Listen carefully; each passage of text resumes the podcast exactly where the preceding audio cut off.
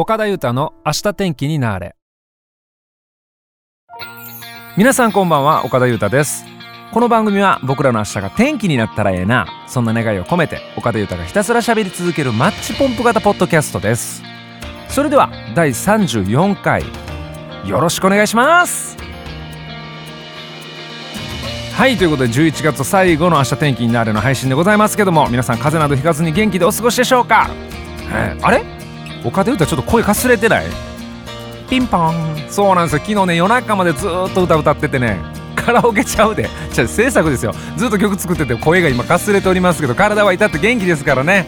はい。ご心配なさらずに。そんなことよりも問題があるんですよ。ブラックフライデー。ね。巷はセールの嵐ですよ。インターネットでもね。僕ねもうこの季節はね弱いわ。機材とかねソフトとかむちゃくちゃ安なってんすよ。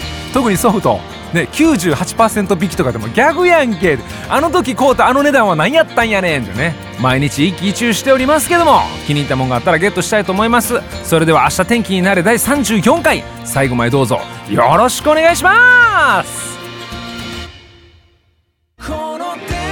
岡田裕太はチャリティープロジェクトバトンと題しまして新型コロナ感染拡大防止の支援活動を行っております。詳しくは岡田裕太のホームページよりバトンプロジェクト特設ページをご覧ください。皆さんのご参加お待ちしております。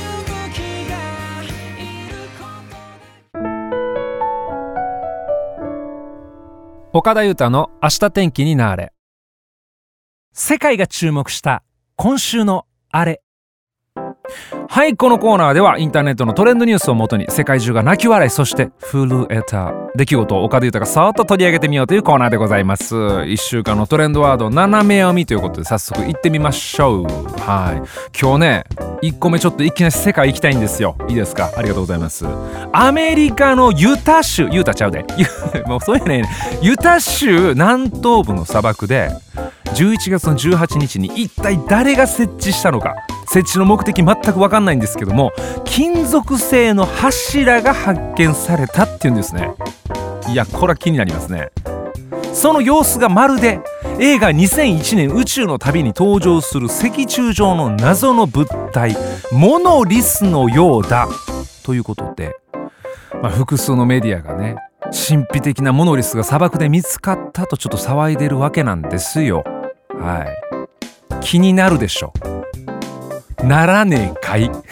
このパターン。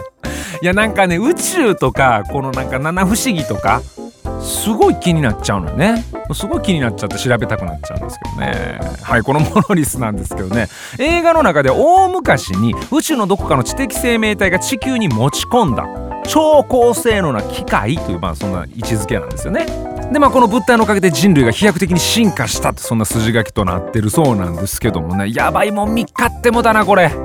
モノリスはよ。いやそわそわするね。ああユタ州行ったことねえけど。ということで、はい、調査のために着陸したユタ州公安局の職員らは地面に建てられた金属製のモノリスを発見したものの誰が建てたかを示すものは何も見つけられなかったというんですね。謎が深まります。でね23日に公安局がこんな発表してるそうなんですよ。許可なしに連邦当局の管理する公有地に構造物または芸術作品を設置することはどの惑星から来ていても違法だ。アメリカンジョーク。こういうユーモアがいいよね、うん、どの惑星から来ていても違法だ。これ日本でこんな発表1000%もんね。これおもろいよね。はい。まあねこれ真面目な話ね。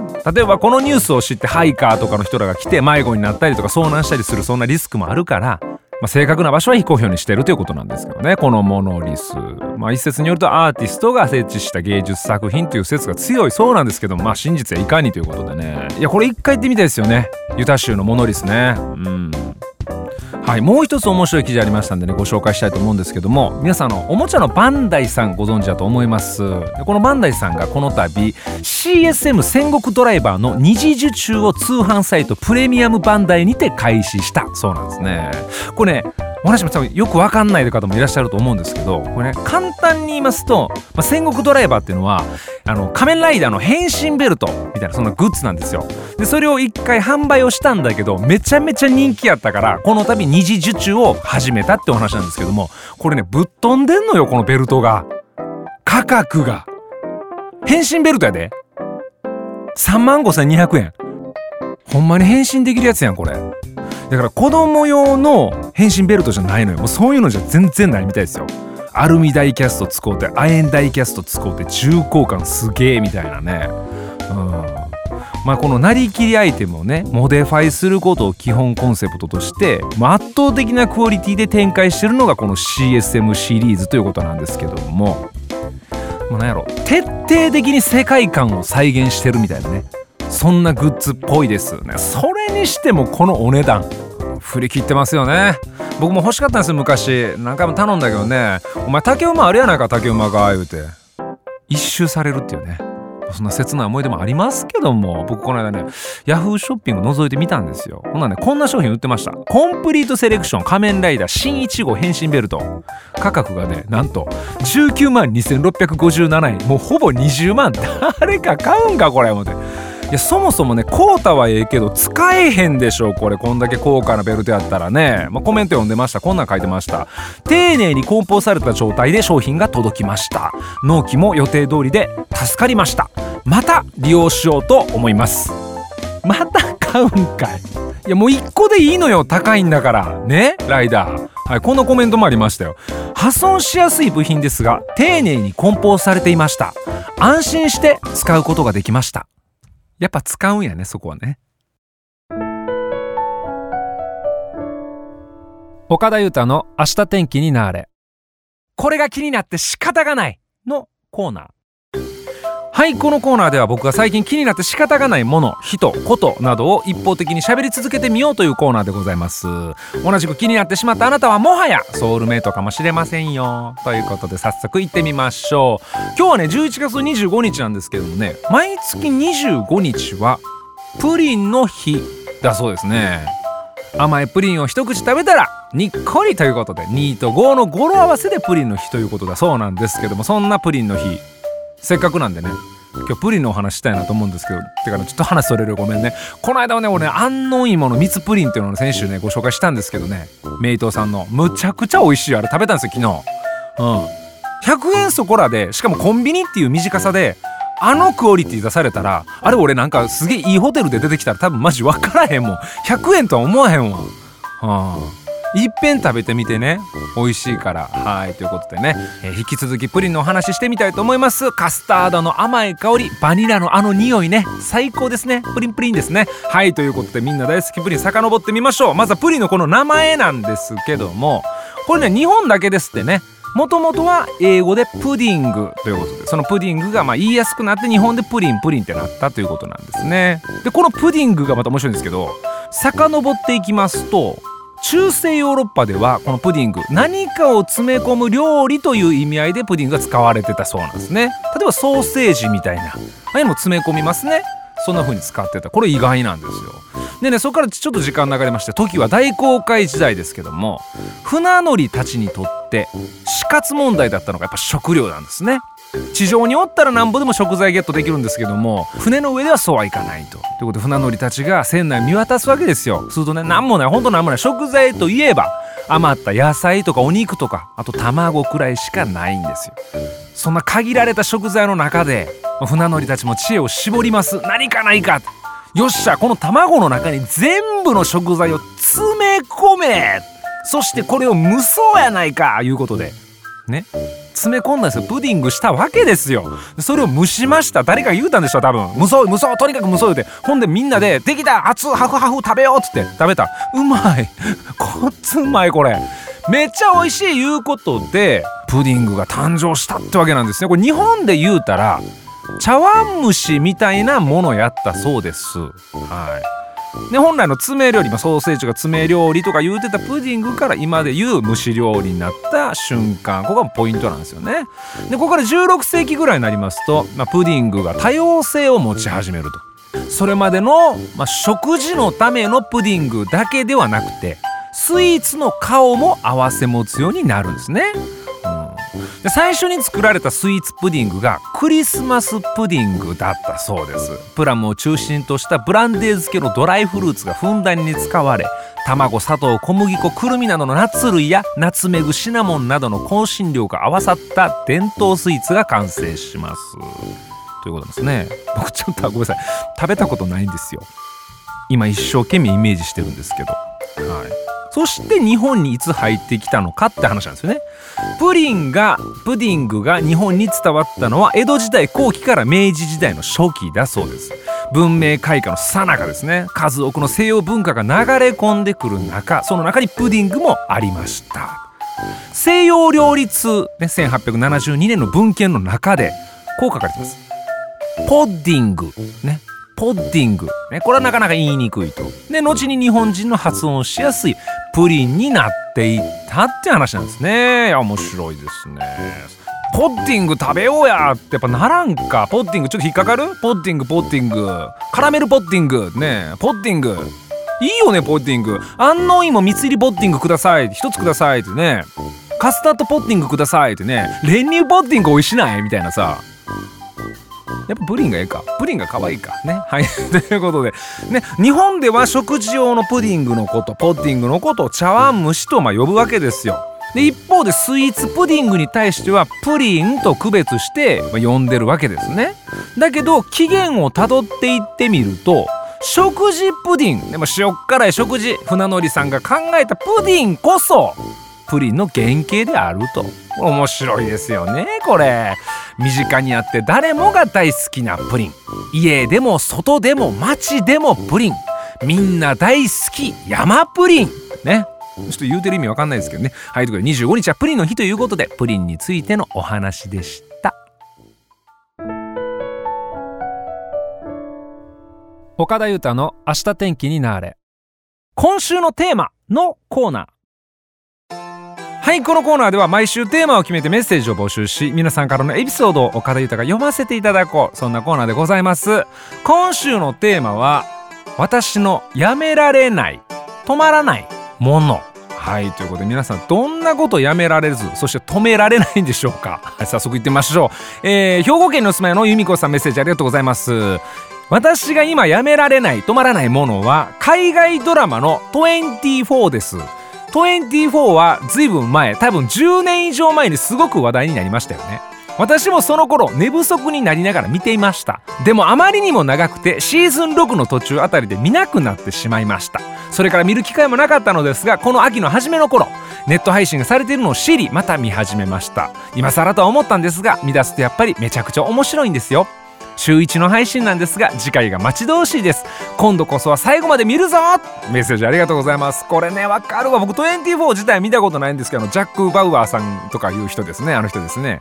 であのね僕自身もプリズンブレイクでねもうマイケル・スコフィールドのでハマっちゃってね大変やったんでその苦労がもう痛いほどわかるんですけどそのねマイケル・スコフィールドを経て思うことプリズンブレイクを経て思うことはね海外ドラマをちゃんと見るっていうことはねイコール忍耐なんですよ。忍耐。わかるこれ。フィジカルにも忍耐なんですよ。寝不足でしんどくても仕事行かなあかんとか起きなあかん。家事せなあかん。でも見るみたいな。ねえエンターテインメントに忍耐いるんかってそれあるんですけど。いやもう僕はそう思います。ねえー、ゆみこさんも、えー、24もう重くそハマってらっしゃるみたいなんでね、まあ、ほどほどにしていただいて。はい、えー、ゆうたさんはどうですか？どんなんが好きですか？っていうような質問が来てるんですけど最近ねじゃあブラックミラーっていうねネットフリックスで配信されてるのをハマっております。理由は簡単でね一回完結型だからハマらずに済むっていうね、まあ、予防線貼っとかんとほんま偉いことになりますからね。はいメッセージどうもありがとうございます。はいじゃあ次の方参りましょう。香川県にお住まいのうどん県大好きさん。メッセージありがとうございます。初めてメールします。ありがとうございます。私は指や首を鳴らすことがやめられませんもう中学校の時からずっとやってます。はいどうもありがとうございます。一緒ですよ私も。指ポキポキはほんとねやめられない。てかやめる必要があるんかもわかんないですけど。てかなんでなってんの？あれポキポキ。なんでなるの？自分の体みたいなとこあるんですけど。俺もね小学校の時からずっと今までもうずっとやってるんですけどきっかけは簡単で。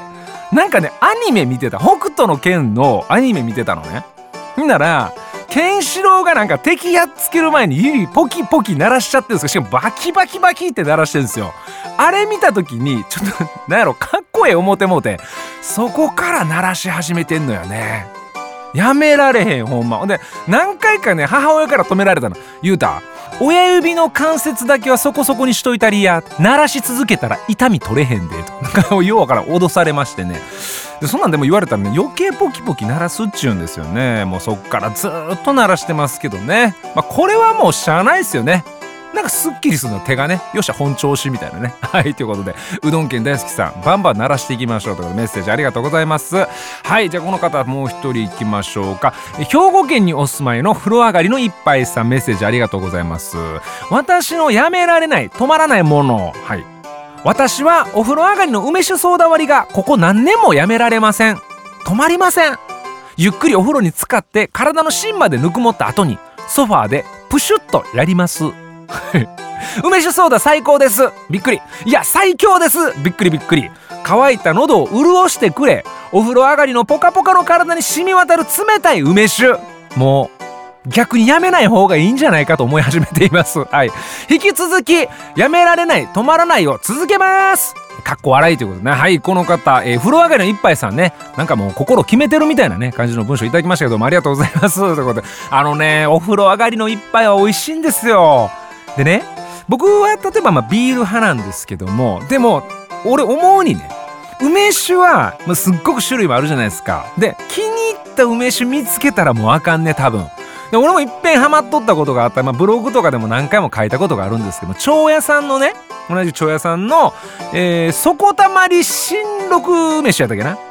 新六え新十新六梅酒やと思いますあの梅酒に一回ハマったことがあったんですよその今もう絶版になっちゃってるんだけどもあれはねもう毎日のように飲んでましたねいや毎日じゃなかったかな結構お値段したからね。はい。ということで、なんかでもあれやねんな。でも自分で言ってて、なんかちょっと恥ずかしなってきたんやけど、新六梅酒美味しいんですよねとか言っちゃってる自分が、なんかまるで、梅酒結構知ってるぜみたいな雰囲気出てないかなみたいなことを今気にしてる。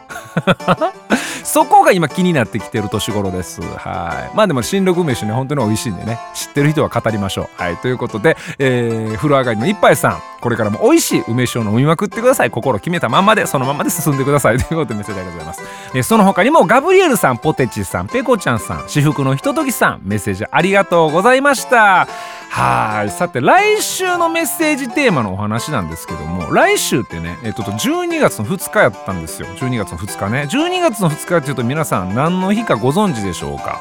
はい。僕もね今日知ったんですけども12月の2日はドラえもんに出てくる妹ね。ドラミちゃんの誕生日だそうですね。2114年の12月2日が誕生日だということでおめでとうございます。相当先ですけど。はいね。知らなかったですね。はい。そんなドラミちゃんでもあの、ね、ちっちゃい頃ドラえもん見たらさのび太めちゃくちゃ羨ましくなかったですか？なんか問題が起こるたんびにうまくいかへんかったことがあるたんびにドラえもんが「なななななな」っつって「どこでもどってって出すわけでしょ。んなマジ？裏技やんみたいなさ。うんまあ、ゲーム言うたら大義林言うのもありましたけどね。誰が知ってんねんそんな。はいまあありましたけどね。うん。俺でもね今やったらドラえもんに出してほしいアイテムはまあ、どこでもドアスは欲しいよ。でもまあそれもええねんけどこんにゃくこんにゃくとか欲しいよね。うん。それ食べてどこでも行くねん旅行。ほんならもう現地の人とめっちゃ仲良くなるでしょ、まあ、僕は翻訳こんにゃく欲しいですけどね。まあ皆さんもしもですけどドラえもん的な猫型ロボット的なものが現れて4次元ポケット的なもので皆さんの悩み的なものを解決してくれるとしたらねまあそれを仮にですよ。まあお買い物にしましょう。私にしましょう。お買い物が存在するとして何でも出すよっていうのであれば皆さんお買い物に何を出してもらえますか？出してほしいですか？ね。はい。というわけで来週のテーマズバリお買い物。こんなアイテム出せますか？です。皆さんのび太になってみてください。のびこになってみてください。楽しいメッセージお待ちしております。明日天気になれ第34回目の放送お付き合いいただきましてありがとうございました。この番組は皆さんからのサポートによって成り立っております。どうぞよろしくお願いします。それでは最後に皆さんの明日が天気になりますようにそんな願いを込めてアステンワードを放ってお別れしたいと思います。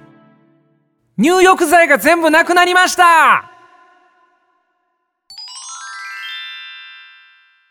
それではまた来週の配信までごきげんよう明日天気になれ岡田裕太でした。